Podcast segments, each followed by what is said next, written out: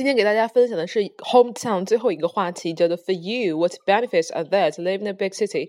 这个题就是问大家住在大城市有什么样的好处？住在大城市好处有很多，比如说可以丰富生活，可以有效交通，以及可以获得更多教育及工作的机会，以及获得更好的医疗。我们只要找其中三个点来把说就可以了。那我今天给大家录制的就是一个完整的英语英版的答案，我就不再做一中文的赘述了，可以让大家更好的去来模仿这个答案。那现在我们开始。嗯，From my perspective, there are a lot of benefits benefits of living in a big city. First of all, we can enrich our life because there are a lot of entertainments in big cities, such as the shopping malls, cafes, bars, and cinemas. We can have dinners, have coffee, or just see the film with friends and family, which can give us a lot of pleasure and help us to enhance the family bond and friendship.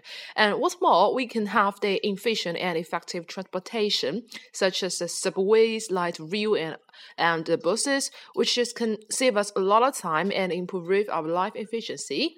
Last but not least, we can have more job opportunities because there are many companies they set their headquarters in the big cities, so we can have many positions to compete for.